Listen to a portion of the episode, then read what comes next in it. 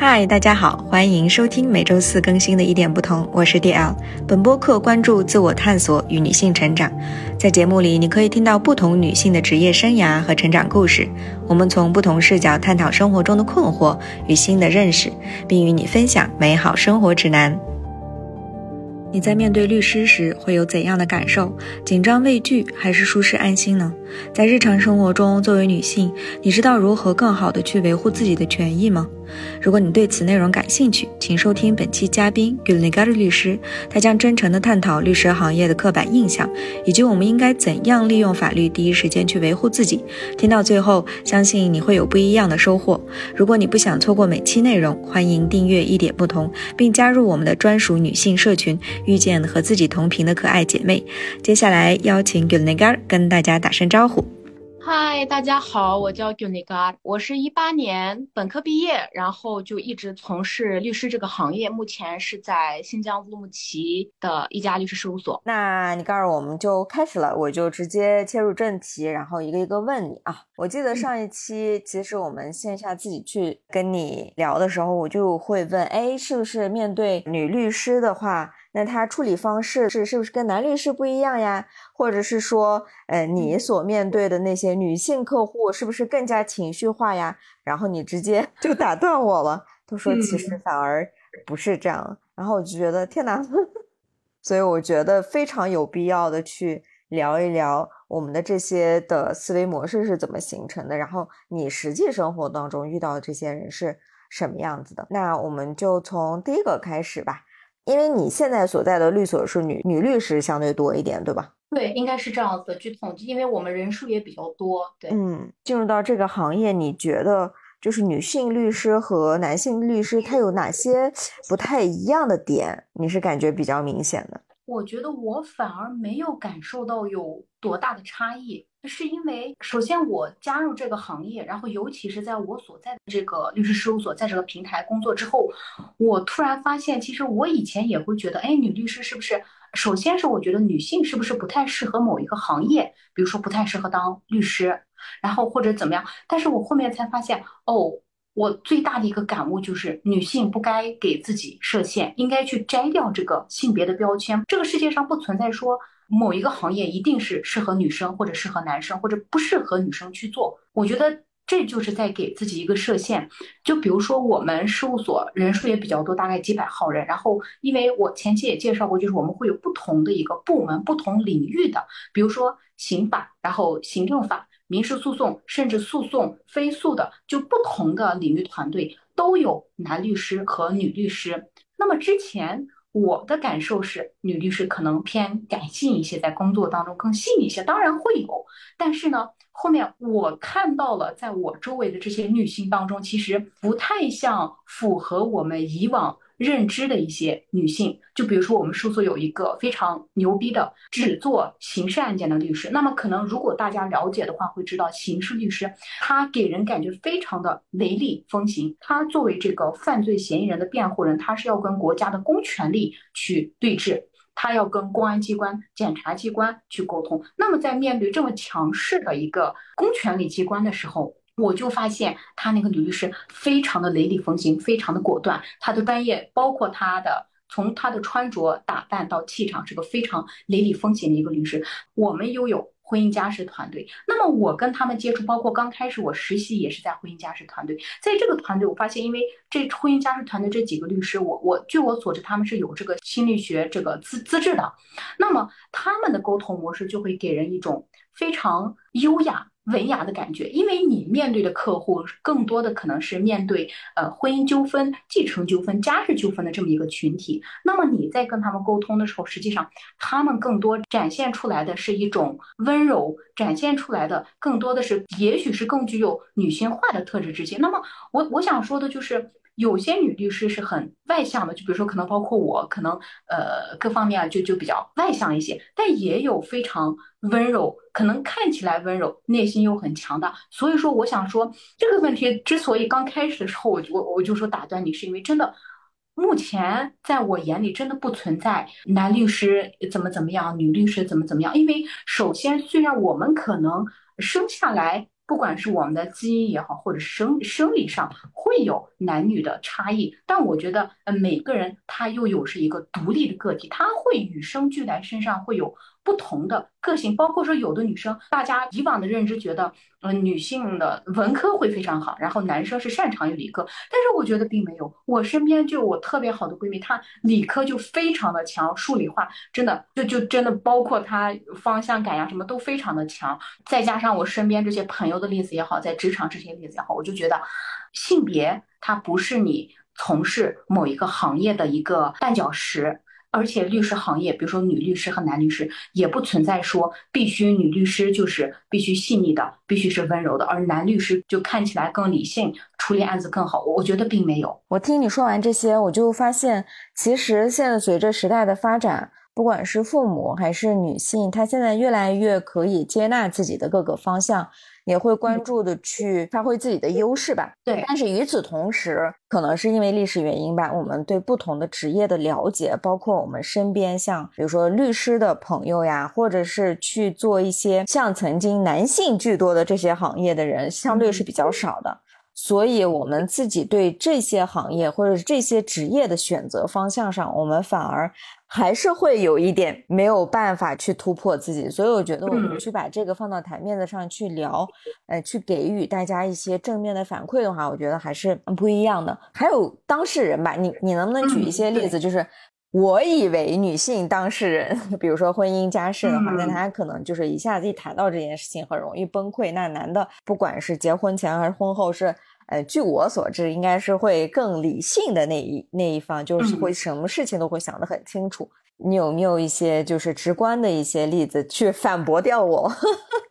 明白，就像上一期给大家介绍过的，我所面临的每一天都会包括跟各个阶层的、各个年龄的、各个行业的人都会接触，那么就包括呃男性和女性都各个年龄阶层的呃都有。那么呃。我这这么几年的工作的这么跟跟这些客户当事人去接触，啊，我觉得我印象最深刻的就是，呃，我之前可能自己也会带有一些这样的一些偏见，就觉得因为大部分时候有一些就是，尤其是呃面对这种诉讼的纠纷，可能女性还是会更加的情绪化一些，就是她是来给你诉说的时候。他的目的可能在解决问题的同时，他会把更多情绪化的东西去展现给你。但是呢，我遇到的也有非常就是理性的，就包括说我我之前我们有做过一个某新疆某一个房地产公司的法律顾问，那么这个老板是个女性，她是最大的股东。那么我从她身上感受到的是那种。在商业界里面，可以说目前在我认识的人的，在我这个圈子里面，她是我所见过的，我觉得可以说是女性的天花板级别。就是不管是她这种，就是在职业上的，在商业界里面的一个天天花板。那么我我感觉她就具备这种让让我去打破了我以往对女性的可能更感性的。呃，可能面面对处理问题的时候会想太多呀，太性感性的这么一个认知，她既具备女性的这种高情商，沟通问问题的时候，她的这种非常敏锐的这种呃觉察力，包括她的沟通能力也很强。但与此同时，她也是个，尤其是在这种商业化的这种。呃，处理问题的时候，他非常的理性，做事也很有条理、逻辑，而且非常的具备领导能力。我觉得是完全不亚于一一个男性的。突然想说，等录完播客，请把他介绍给我。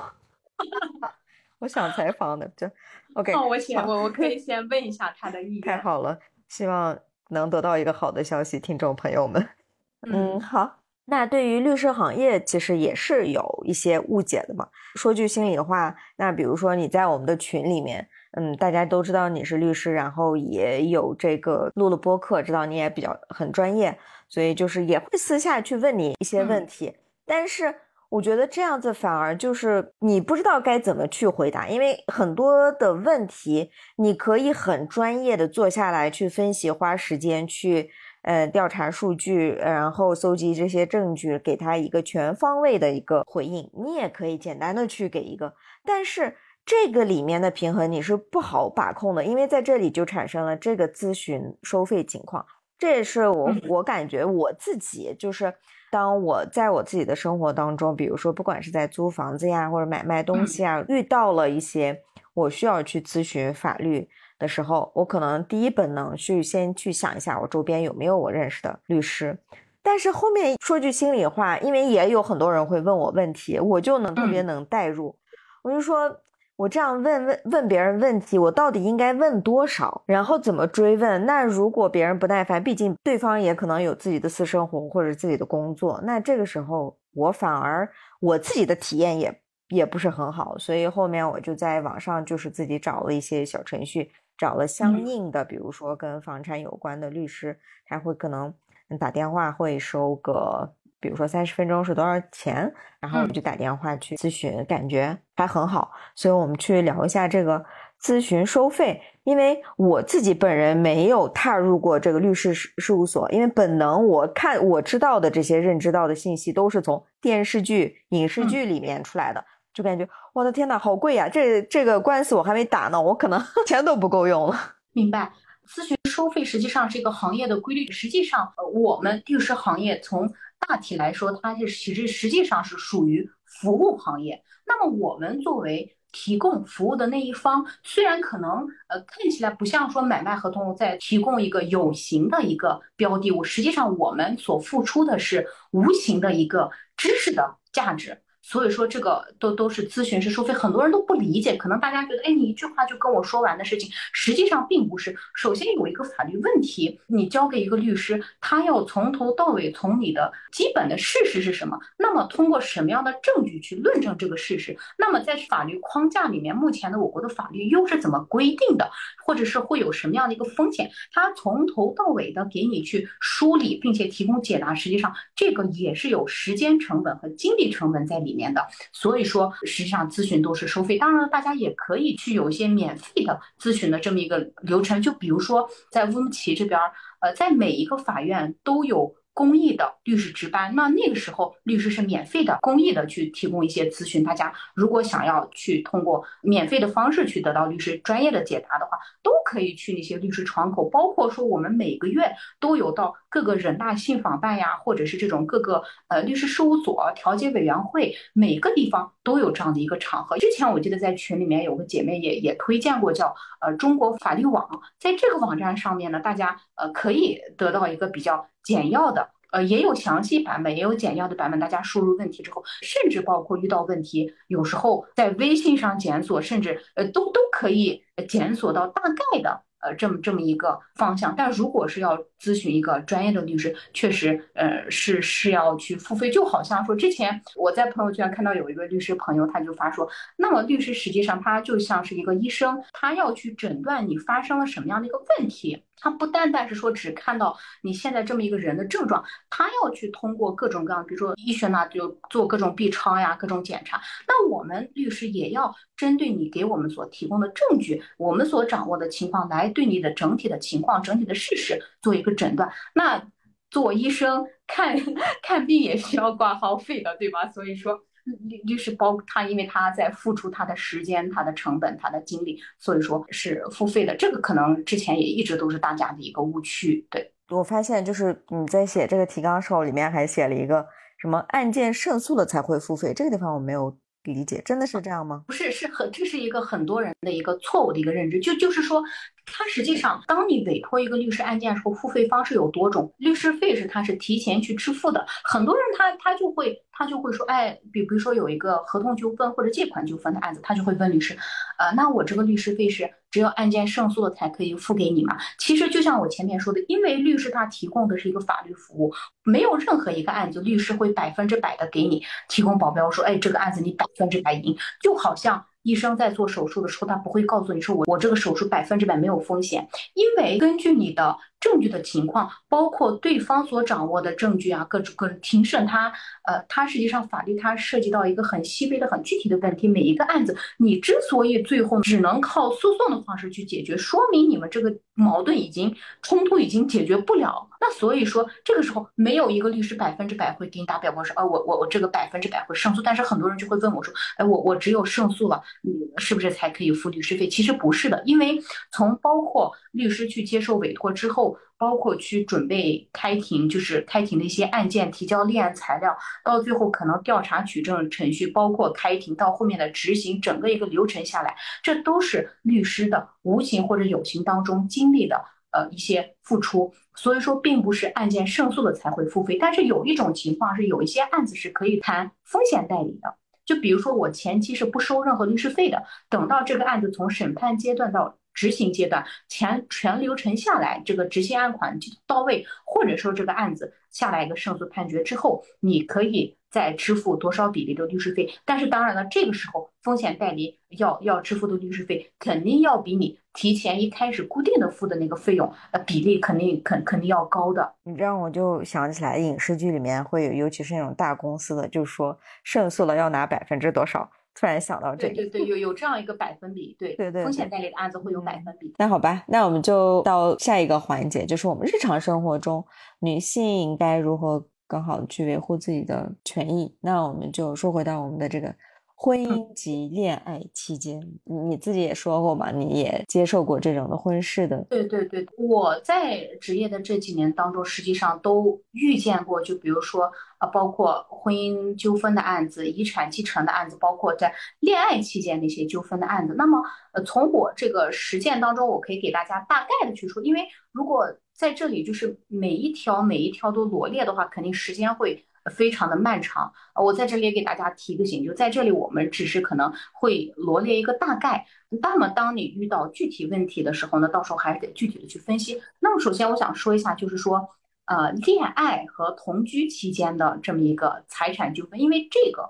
近几年是，反正我接触到的是与日俱增。因为首先，法律它解决的是，呃，尤其是民法。它解决的是财产关系和人身关系。恋爱期间，那么很多人可能就会有出现说彼此转账或者消费的情形。那么我们就遇见过很多案子，分手了之后，男的会会去起诉女方，或者女方会去起诉男方去偿还这个借款。如果是普通的一个借贷的案子的话，很好，只只要你证据充分，比如说有有转账凭证、有借款，那么呃都都是可以去成立这个借贷关系。但是因为在恋爱期间，他作为一个特殊的一个人身关系的存在，就就人身身份。前段时间还有一个案子，就是男女可能因为各种矛盾分手了之后，男方就跟女方去索要，呃，他罗列了他在这个双方恋爱关系期间所有的支出，然后要求去偿还这个借款。那么按照法律规定呢，如果你是恋爱关系的话，那么具有特殊的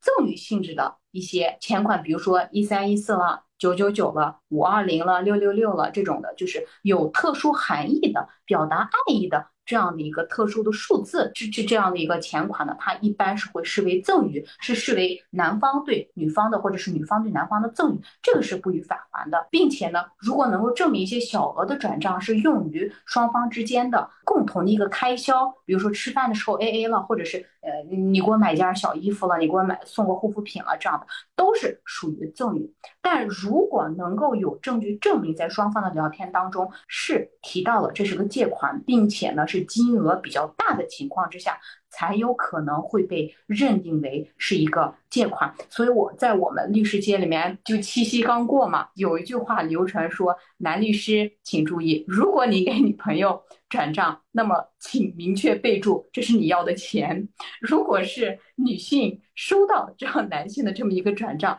然后你一定要回复谢谢亲爱的。”谢谢谢你的赠与呀，或者是送我的这个礼物，就是一定要把它再次明确一下它的一个赠与的属性。当然，这里是在在开个玩笑，所以说我就是想告诉我们听众的一些女性，如果你作为女性，你在这个恋爱关系期间，不管是给你的朋友或者是给你对象去去转钱的时候，还是要去留存好证据。因为最近有一个女孩子有有咨询提到，她说她在这长达三年的恋爱期间是。以自己的名义给男朋友借网贷，然后再偿还。那么这样的情况就比较复杂了，因为是女性，是她是以自己的名义再去借这个网贷。当然了，大家可能都会想，就尤其是像这种恋爱呀，或者谈恋爱呀，结婚这个时候，肯定大家都是带着真诚和爱。那么发生这种金钱，就大家不会去多想。但是呢，就怎么说呢？反正我我做了律师之后，我觉得因为经历了很多事情，你你会发现，恩爱了几十年的，当然大家都希望，不管是恋爱还是婚姻，都希望有一个美好的结局。但是人性它是不可预测的，你无法预料你在。呃，后面会遇到什么样的生活？所以有句话叫“防患于未然”。所以我就是想提醒大家，在这种恋爱关系期间，就是如果确实你给对方有这么一个大额的转款的话，一定要去保存好证据，或者哪怕是让对方去承诺，呃，这个钱我会还给你呀，或者是这样的一些聊天记录呀，一定要去保存好。不然的话，因为你们的这个恋爱关系很有可能被认定为这个钱是富有赠与的属性，所以不予返还。这样的话，那。你最后就是人财两空了。对，说到这个，我就想到以前我我也会有那种感觉，就说明明那个时候你是这么的爱我，现在怎么回事？但我现在会想，就是那个时候也是很真实的，现在变了也是真的，不代表现在变了就说明过去是假的，可能就是嗯，这个时间的变化，人也会变，事情也会变。但我觉得，就像你所说的，像这种实际的东西，像比如说钱财呀，这种感情可能是没有办法衡量，但这种东西是可以可以衡量的。是的，还是得多一份心眼。我觉得，只要你不去害人的话，但是是多有一点保护自己的意识，我觉得这一点还是很重要的。对，嗯，包括说刚我们提到的是恋爱期间，那么婚姻，我觉得这个。呃，我我我可以再展开的给大家讲一讲，因为呃离婚纠纷也会比较多。那么婚姻一般来说，它会解决三个问题，一个呢就是是否去离婚，第二个呢就是如果你们有孩子的话，那么孩子的抚养权的归属以及抚养费的支付的问题。那么第三个呢就是婚姻关系存续期间你们的共同财产和共同的债务。如何去分割的问题，那我们就可以一个一个来说。实际上，我我觉得，尤其是女性咨询我说要要要去离婚的情况会很多。法院判决离婚的标准就是夫妻感情的破裂，但实际上现在即使是你协议离婚，也加了就是有这么一个离婚冷静期，不像以前你可能呃一到民政局签了这个离婚协议就可以当场去拿到这个离婚证，但是现在它会有一个冷静期。那么国家之所所以去做出这么一个措施，肯定从呃司法层面也好，各个层面，它实际上是不提倡那么轻易的去离婚。哪怕如果你两个人协商不一致，走诉讼离婚的这个程序，那很多人一旦对方不同意离婚的情况之下，实际上法院第一次判决离婚的可能性很低。除非就是法律会规定有有这么几个条款是可以准予离婚，但实际上，如如果你婚姻关系存续期间又比较长，又没有出现说一方因为犯了那个刑事犯罪，一在在在监狱里面判了很多年的刑啊这样的情况，或者是严重的。家暴啊，当然了，这个家暴并不是一次两次，是严重，或者是重婚，或者是长期的与他人同居，当然不包括说只是一两次的出轨。很多人觉得我，哎，我包我我有对方一两次出轨的这么一个呃证据，那能法院对方不同意的情况之下，法院能否判离婚是这这个是没有的。法律没有这么规定。我遇到很多情况都是女性想离婚，男生会拖。那么这个时候就是说分居是一个最好的方式。就是我我目前能给大家一个建议，就是你可以选择去分居。当然了，在这里并不是提倡大家说一定要去离婚或者什么。但是当你考虑好所有的情况，那么当你做好准备你要去离婚或者你要去做离婚诉讼准备的时候，就像我刚才说的三个问题：是否离婚？你们的孩子的抚养权的归。归属以及抚养费的问题，还包括说你们婚姻关系存续期间的共同财产和共同债务的分割的问题，一定要去咨询一下律师，或者自己心里面，针对这三个问题要有一个大概的这么一个大体的了解，或者说有一个准备，这样才能保证你的权益不够受损，最后能大程度上去维护你自身的这么一个权益。对，那么在这里我还想给大家就是。呃，展开的去说一下，包括就是我我想说的是这个财产的问题，可能咨询的会比较多一些。那么它财产它会分为婚前财产和婚后财产。婚前财产是你自己可以自行支配的，不需要跟配偶去商量，配偶也是没有份额的。但是这个的节点就是你登记结婚，当你拿到登记结婚之前，包括。就是一般来说，彩礼和嫁妆，女性的这个都是属于婚前财产，你可以把它单独的放在一张银行卡里头。这个就是哪怕是婚后你再去，你都是有自行的支配权。那么结婚之后，当当你领取了结婚证的那天开始，那么夫妻的呃收入财产性的收入都是属于共同财产。那很多人可能会问到我说，哎，我结婚之后，我我给，或者或者说这个房贷一直都是我老公还的，或者是这个车贷一直都是我还的。但是不管是谁的工资在还，这个都是属于。共同财产，你们婚后购买的房子、车子都是属于，不管是用谁的钱买的，都是属于呃共同财产。那么分割的时候呢，一般是会呃平均的去分割。那么还有一个问题就是，呃，大家不要觉得说婚后的财产不管是登记在谁的名下，比如说你们俩夫妻婚后用你们的夫妻共同财产去购买了一套房，如果这个房子只登记在女方的名下，但是这个还是属于夫妻共同财产，并不是说婚后登记在谁的名下就一定只是。属于谁？这个也是属于共同财产的范畴。那么还有一个问题呢，就是大家可能不太关注债务，婚后的共同债务的问题。那么有可能会存在很多情况，可能男性或者女性会在婚后去负债的这么一个情形。那我我之前遇到过有个案子，就是男男性。呃，可能他从银行去为了做生意去大额的去借款，但是呢，也他只是为了去用于他的家族的生意，但是这个也很有可能会被认定为是共同的债务。那么我在这里也也也提醒一下大家，就是在婚姻关系存续期间，呃，除非是用于你们夫妻共同的生活，比如说，哎，你们俩想想买房或买车，或者用于孩子的教育，然后跟别人借钱呢，你在这个欠条上、借条上可以签字。但如果存在那种男性，就是他为了自己，比如说赌博，或者是只是为了他自己的一个呃，只是为了用于个人消费，那么这个时候去借的钱，它是不属于共同债务，你也没有义务去偿还，但是呢，你也不能乱。在这个上面去借条呀、欠条上去去签字，不然的话，这个会视为你知道这个钱款的用途，那么你就承认这个钱是你们夫妻共同去借的，那到最后你也是要有偿还的这个责任和义务的。我咋听完你这些，我就特别想给听到这里的听众朋友们说。欢迎来到现实生活当中。我们之前就是，只要你没有太进婚姻，或者是在婚姻的甜蜜期的话啊，就是我们都会生活在那个 bubble 那个粉红泡泡里面。因为你恋爱，只要你们俩感情很好，你不会去想那么多乱七八糟的东西。我在这里说的乱七八糟，其实它不乱，只是我们没有认认真真的去想过。而且我们一直是被当成掌上明珠，像公主一样，就是所有的事情，就像波伏娃的书里面，就是说男生可能要面对很多，比如说社会上的压力，你要成功，你要怎么怎么样，但是女生就是说你好好的照顾好家庭就行了。对你其实说句话，你这个事业呀，跟钱有关，跟数字有关的东西，给你实际上的压力非常少，只要不是你自己主动去奋斗的话。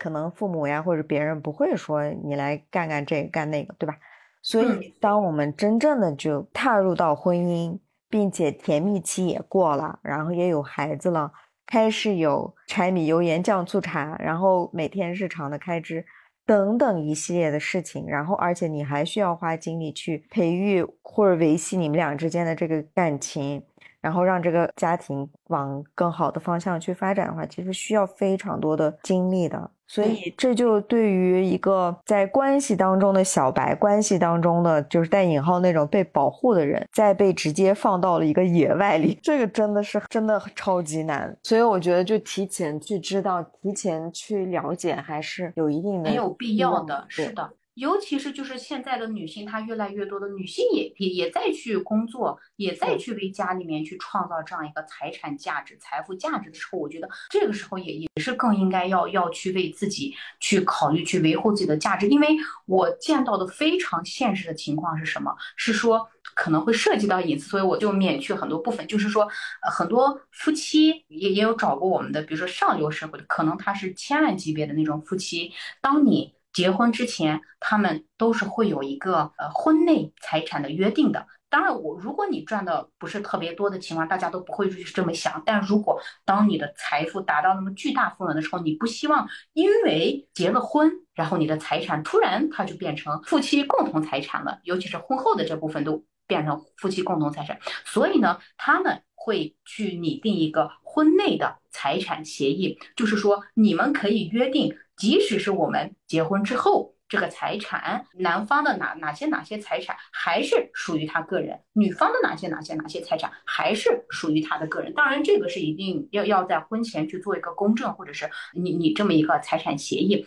不然的话，你没有这个财产权，一般来说都是按照法律规定是视为呃共同财产的。所以婚前你要去多了解，婚后也要不断的去吸收，知道你目前你的一些权利是什么，义务是什么。真的是你越深入的去生活，这个方面你是必须要知道的一个点。所以听到这儿就真的是赚到了，虽然还没有结婚的话。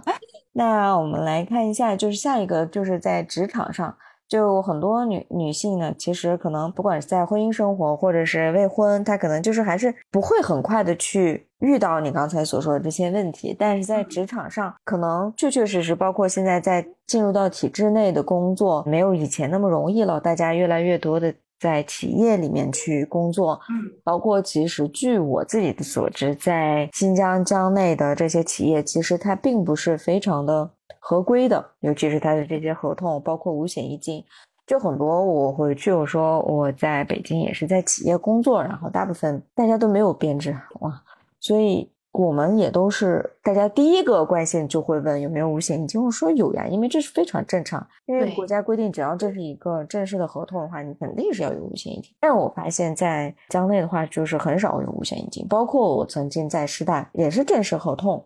也是合同工，但是当时只只是有三险，没有其他的东西。但我不知道他这个里面的合同他到底是怎么弄的。反正就是有很多的细节都是很懵懂，我们都会说庆幸，哎呀，手上拿到这份钱就够了。但很多细节我们都是不懂的，所以我们去聊一聊，就是嗯，你所接触到的这种劳动纠纷还有签合同的时候。嗯，我们需要关注一些什么？首先呢，我觉得大家在去工作之前，一定要去有空的话，可以从网上去查阅也好，去查一查这个劳动法和劳动合同法。实际上，它是作为呃国家对于保护劳动者的权益的专门的这么一个法律，并且呢，这个劳动纠纷如果发生纠纷是不用。一定要去去法院，是它有一个前置的，有一个劳动仲裁的一个前置的程序，包括你有任何劳动纠纷的相关的问题，都可以去你公司所在的呃劳动监察大队或者是劳动仲裁委员会去投诉，这个是一个很很好的方法。那么我我觉得可以展开来说一下，尤其是签合同，我发现后面遇到好多人都是谈了工资，呃，工资多少多少钱，然后也是因为那些企业的不合规，所以大家基本上。不会去签合同，那如果你不去签合同，是很难去确认你的劳动关系的。哪怕在一个餐饮里面当服务员儿，小到这种，大到你在一个私企、一个国企里面去成为他们正式的员工，哪怕你是在试用期，因为很多工作也是有不定期的这种试用期的规定的，这个时候你也是一定要去签书面合同。如果用人单位没有与及时与劳动者是签订书面合同的话，他是有相关的赔偿的规定，包括说赔偿二倍工资呀什么的，有这样一些规定的。所以大家一定一定要去签合同，而且呢，合同的内容上来看，你合同的工资一定要明确。这个工资它牵扯到说，如果用人单位它出现拖欠工资的这样一个情形，那么你的工资标准到底是多少？一般都是按照合同规定来的，除非你有别的其他的一个证据证明。所以工资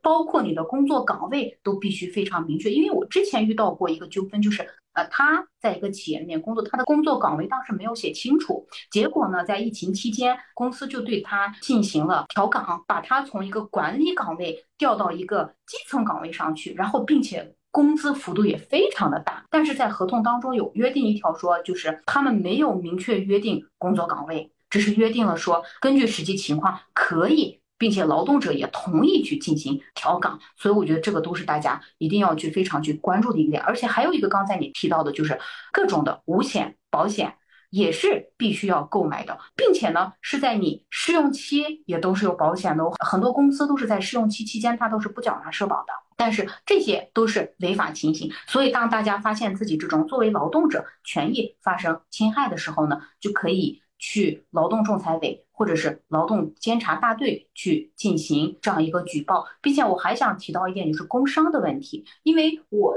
接触到的工伤的案子也会比较多。什么是工伤呢？就是你在工作期间受到的人身损害。那么这个呢，都是由如果用人单位缴纳社保的话，都是从社保里面去支出，它包括很多个赔偿项目，包括你的医疗费，包括你的。什么护理费了、交通费了？如果你达到了一定的伤残等级，那它都是会有这样的一个伤残补偿金啦，各各种各样的一个，包括停工留薪期间的工资，有很好的这么一个福利。如果用人单位没有去为员工去购买社保的话，实际上这些费用也都是用人单位去支出的。所以说，你你在工作期间发生工伤，哪怕你没有合同，那可以走先走确认劳动关系这一步，然后再一步一步的走这个鉴定的流程，最后都是可以拿到赔偿。那很多人可能呃在在某个地方上班受了个伤，用人单位只是给他支付了一点医疗费，给了个几千块钱，甚至给了几万块钱，实际上他受到了很严重的受伤，但是就因为他没有及时去维护自己的权益，就发生说没有走这么一个正当的去途径。去拿到应该拿到的这么一个补偿。说到这里，我突然想到，就是我妈妈其实也遇到过，就是她是一个正规的，就是事业单位嘛。实际上，她在上班时候摔倒了，然后有这个腰部还是尾骨骨折。当时虽然说医疗费也有一部分是报销嘛，但当时单位也没有说。实际上。这件事情是发生在我高中的时候，然后等到也是在疫情期间，我跟我妈聊，我突然脑子里第一反应是：天呐，那个时候我妈是工伤哎，她在上班的时候去去去摔倒，发生这么一个事情。当然，然然后单位也也没有给一分钱的这么一个补偿，所以说那个时间已经错过了。因为你要去申请这工伤是有时效限制的，就是从你发生工伤的那天起。有三十天的时间是用人单位可以走这个申报工伤的流程，那么超过三十天，用人单位没有去走这个流程的话，你有一年的时间，呃，就是劳动者是可以可以走这个流程。那超过这个一年的时间的话，可能你就会面临说，因为超过这个申请的期限，可能后面你再去诉讼的话，可能就很难去维护到自己的一个正当的权益了。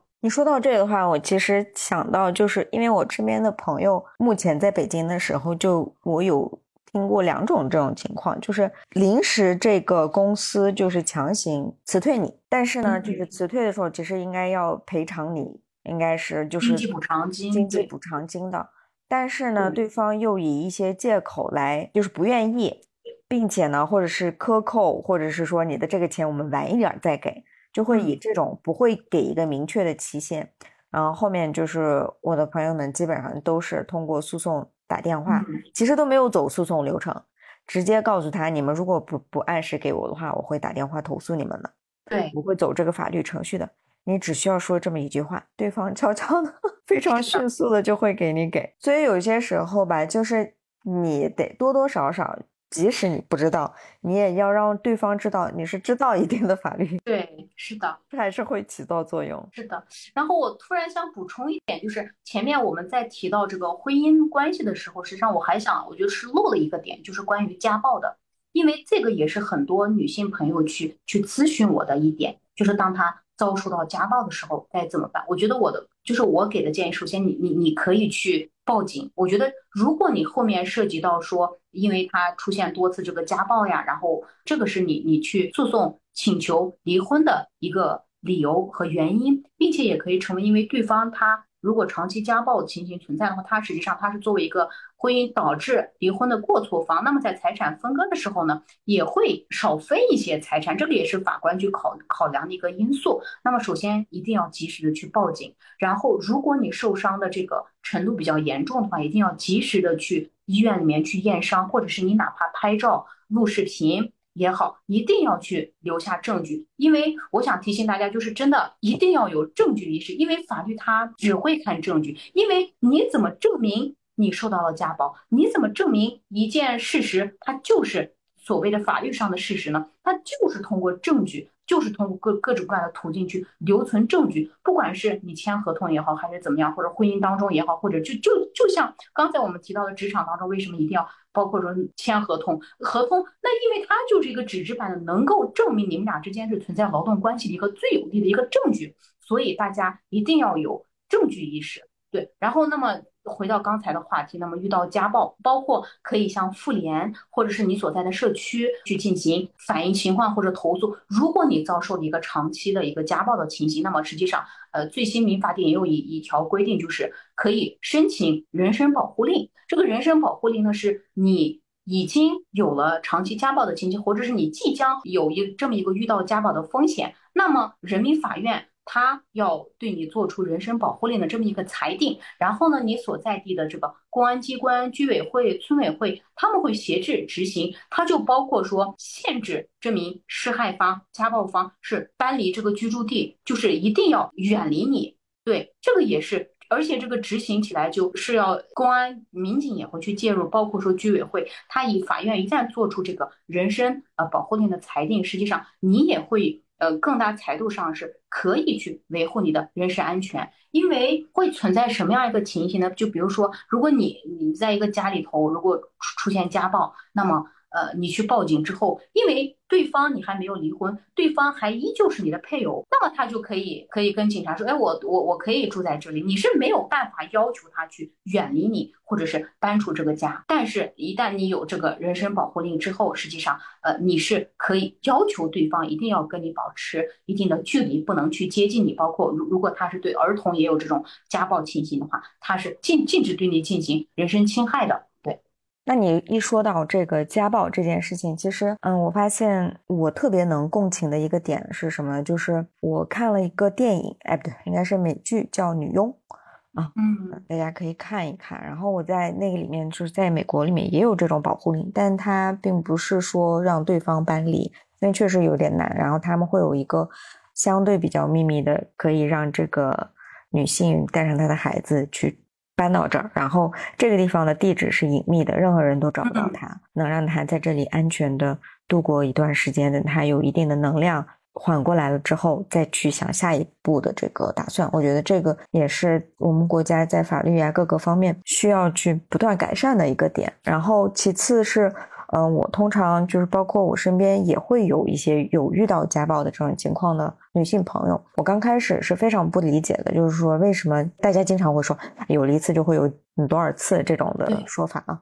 嗯，比如说你为什么不早点离开呀之类之类的。但是当我看完这个美剧之后，我意识到这是非常难的。包括在里面的，就是我印象特别深刻的这个社区保护的那个地方的负责人就说，嗯，通常。一些人就是要来到这儿七次八次之后，才会真正的想要去放下这段关系。很多人在那儿住一段，然后又回去找那个人，所以这个中间的离开的那个勇气是需要很长一段的时间。所以。很多时候，大家也不要去自责，就说：“哎，我既然对方这么对待我，但是我现在也离不开我周边的人，也理解不了我。就是我已经给我的朋友们都已经诉说完了，下次我再诉说，他们说你为什么不离婚？但我觉得。”就是真正的到婚姻里面的人，包括带着孩子、经济，就像我们刚才其实前面聊了很多很多复杂的东西在里面的话，从这个门儿里面踏出去需要非常大的勇气。但其实可以，就像你所说的，我们先从收集证据，先从报警，这个你不一定未来可能用，也许你会一直维持这个婚姻，也许还有多少年，也许对方真的会改变，但至少把这个东西给留下来，就是以防万一某天你能用到。嗯。呃，当然不用也是没有关系的。可能作为律师，你会遇到很多复杂的这种的情况。可能明明这个诉讼他能赢，但他中间可能都会撤回。对，撤去诉讼的情况也都会有。所以人心人性这个真的是变化多端。但至少我觉得我们要清醒的去进入这个关系，清醒的去签这份合同，清醒的去做这些事情。然后我突然想给大家分享一下我自己去维权的一个经历，就是生活当中的例子。大概是五一的时候吧，我跟我妈妈去报旅行团，然后当时说是要去吐鲁番去旅行，报了当地的某一个旅行团，然后是两日游。他当时是宣传说是说一定要住在他们有一个特定的一个民宿，他们以这个为由，而且他是承诺了，包括他的宣传也好，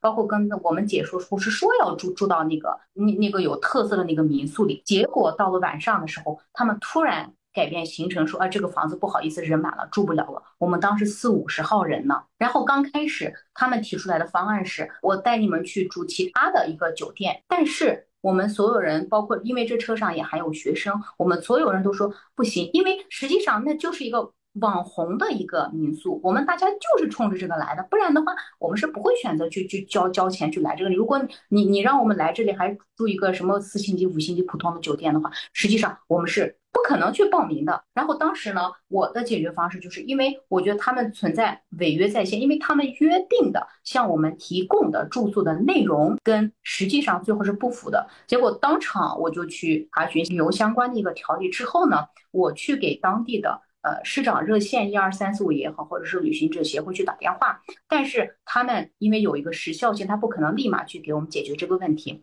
OK，好，因为当时有五六十号人都在，当时就在那个民宿门口，然后那个民宿又说不好意思，我们这人满了，因为是因为你们的旅行团的人没有提前去预定这个房间，所以我也不是我们的错，房间没有了。然后我是当场去报了警，报警完了，其实实际上我的目的就是解决问题，最后跟他们去。去协商，去投诉，最后约定就是所有的费用再全额的去返还。我觉得这个也是一个争取权益，不然的话，这个旅行团当时说 OK，那我们就在这儿把你们送回乌鲁木齐，我们的事儿就完了，费也不退了，或者是说只退一半的费用。但是我就想告诉大家，当你觉得自己的权益受到侵害的时候，一定要学会去勇敢的去维护。这是一个例子，还有一个例子是当时最近我是报了一个机构的一个会员，然后呢签了一个合同，呃交了四千，然后当时我也明确，我我也我也知道这个合同上有个格式条款是说，一旦这个费交了是不予退还的，但是在后期过两天的这个服务过程当中，我发现他们的服务内容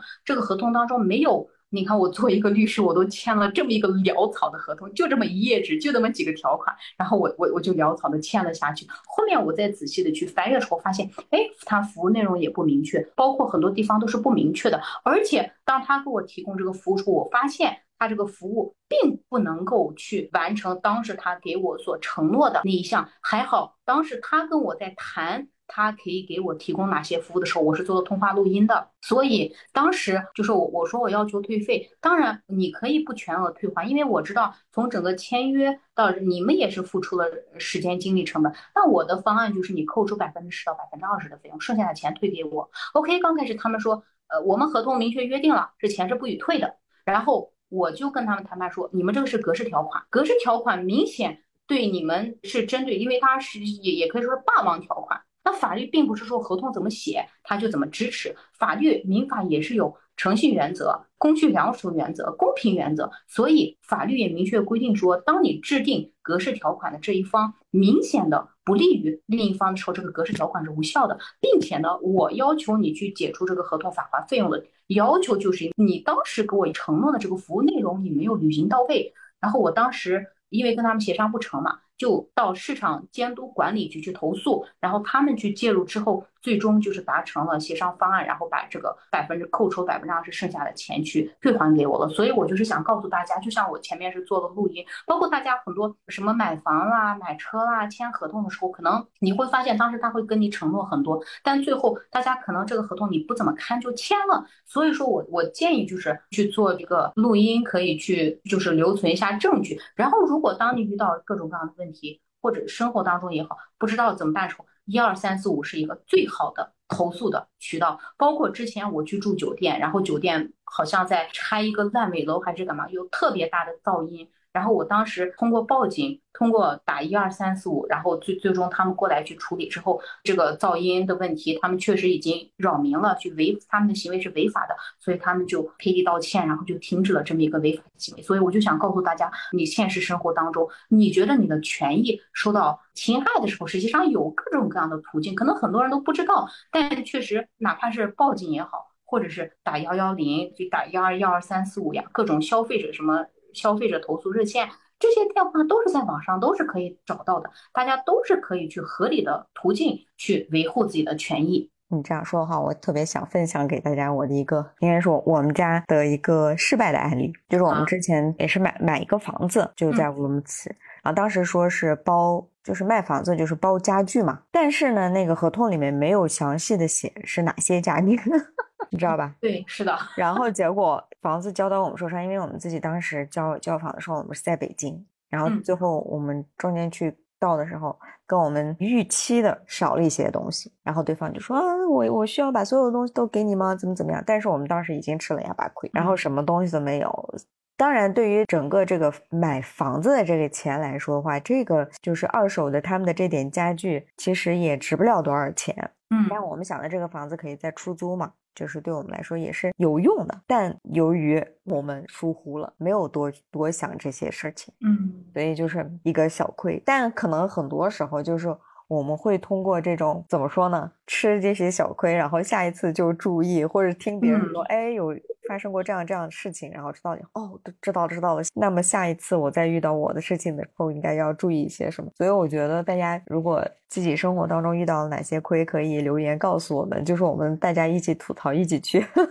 一起去解决经经验教训。真的，因为很多时候我们可能被教育的退一步海阔天空，结果发现退完了自己到悬崖边上都都没有意识，所以真真的是需要在生活中去一点一点的去争取，然后在争取的过程当中，你就会对自己的权利意识就会变得更加敏感。还有一个，我提供一个比较奇怪的一个角度啊，就是我很久以前去那个做 SPA 去了一个特别好的地方，你知道吧？对方把我照顾的特别特别的好那种。然后呢，你再去一个稍微差一点的地方，你就会觉得就会变成那个特别事儿的客户，你知道吧？嗯，就是哎，你这儿应该这样呀，你那儿应该那样。然后对方就说哦，不好意思，然后就去帮我去处理。但是我回来反反思，就是说，哦，原来是我被好好的对待过了之后，我才知道这些是我应该拥有的权利。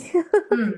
是的，我才会去跟别人去争执，跟别人去要回来我应得的权利。但问题是，如果我们一直被养育的就是我们要尊重权力的上位者，压抑麻木自己的需求的时候，当真正的出现了这种事情，我们。很难，就是一通电话去打过去，去打这个幺幺零，所以我就特别特别的佩服，在我的生活当中能够主动维权的人，我就觉得厉害，我要向他们看齐。对，而且我突然想到一个问题，就是说，可能女性，据我所知，从小可能被教育也好，就是不能把我们自己放在第一位，就很多时候我们的需求是被压抑的，就包括说，女人要有女人的样子，女孩子不能太那个样，不不能太主动，不能。跑到冲锋，一定要去温柔，怎么怎么样？也是说，遇到很多事情，你你得隐忍。这个可能是我们从小到大社会也好，家庭环境所教导我们的。但是呢，我觉得不要说男人女人，首先我们是人，我们是平等的人，我们有权利去追求自己所想要的生活也好，或者是生而为人本应该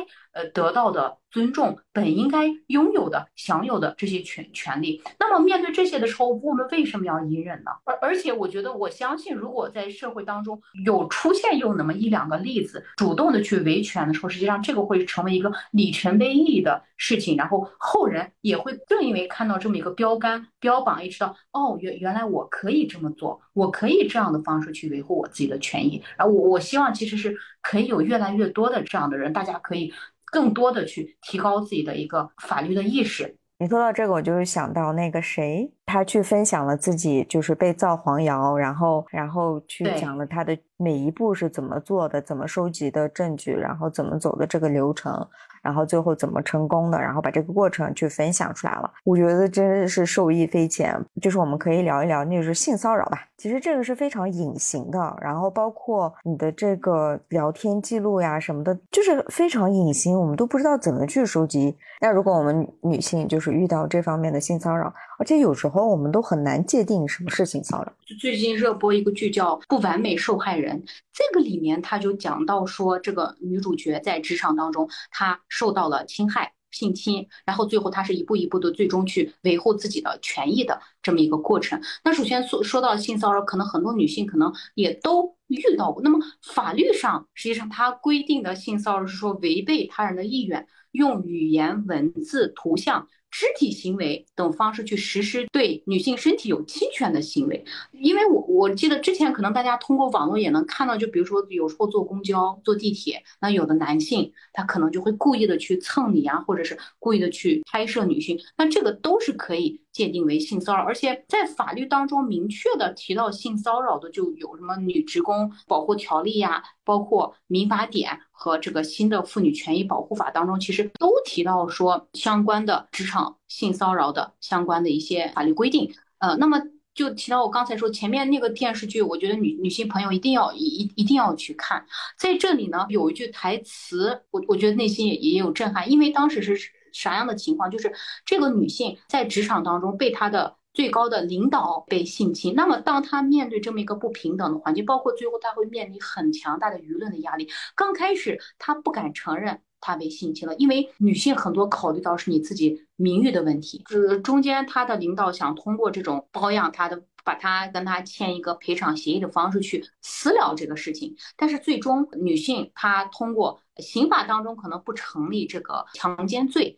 但是在民法上面它是成立这个呃性骚扰。最后，他通过这样的一个维权的方式去维护自己的权益。对方的律师他提的是，因为这个女性反反复复，她会有一个退缩的过程。她刚开始是承认，甚至警察在问你到底有没有被性骚扰、强奸的时候，这个女性都是没有办法，就是她没有明确的去说是的。刚开始就因为它反复存在，呃，这么一个来回挣脱的一个过程，所以这个电影它之所以为什么叫不完美受害人，因为那个女性她也不是不是大家想象当中的，一遇到骚扰就可以直接勇敢站出来的一个完美的受害人的心态。实际上我们大家都是因为你受到侵害，你会考虑过很多个因素的问题。那当时他的这个律师代代理词中，他就说，我们凭什么要求受害人在受到侵害的时候还要保持？持道德品行的完美无瑕，一旦受害人的道德品行有瑕疵，就会认定因为这些瑕疵他受到了侵犯。就比如说，可能大家也也之前觉得，呃，你这穿的这么暴露，活该。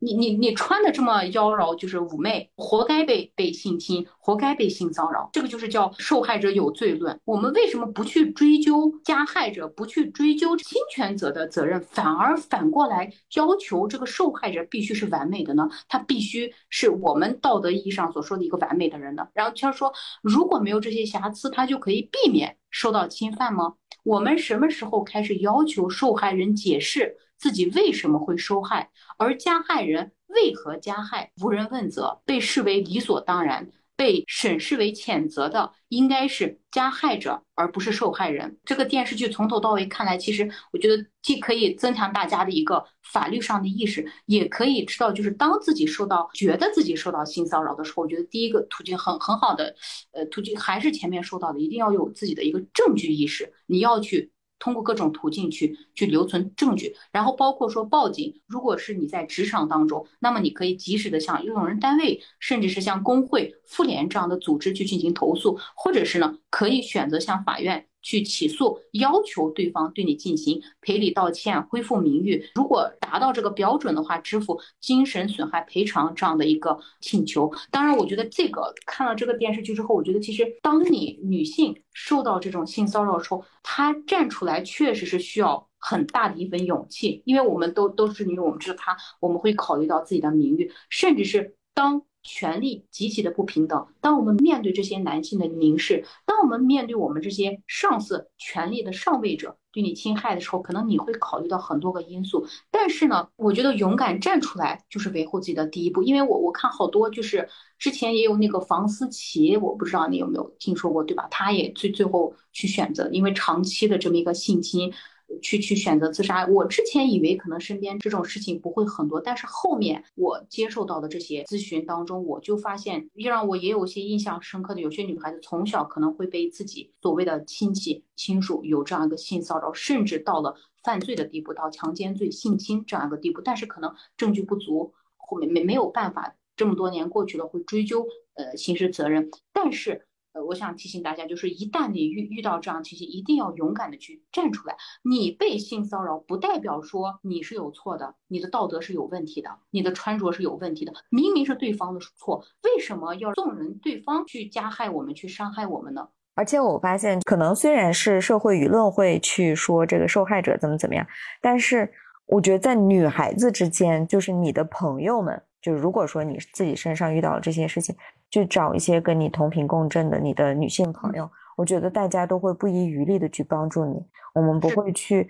说是因为你的问题，对方才会这样对你，反而我们会极致多谋的去想尽一切办法去帮助你。我觉得就是从如果自己不知道怎么勇敢去站起来，先从诉说给自己最要好的朋友开开始，我觉得也是一个比较不错的点。最后说到这儿，还是有一点。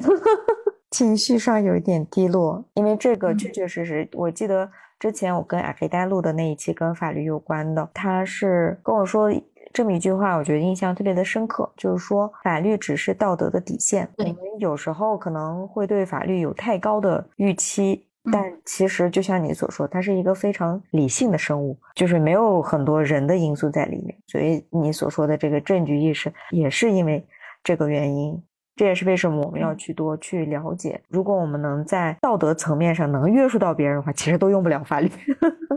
那好吧，那我们今天我觉得聊的还是蛮多的。然后希望大家能够留言告诉我们你们在日常生活当中遇到的一些法律问题，或者是自己是如何通过法律来维护自己的权益的。我觉得这是一个非常好的一个。公众平台让我们去公开的去讨论，这样的话，越多的人去诉说的话，那这件事情发生在自己身上的这概率可能就会降。那也非常谢谢 g r e e n g a r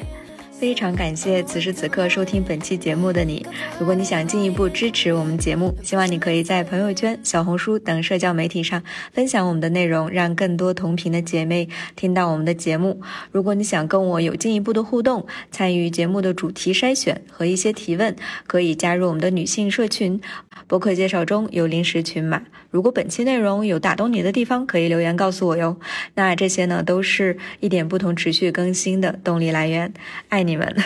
我们下周四准时相约。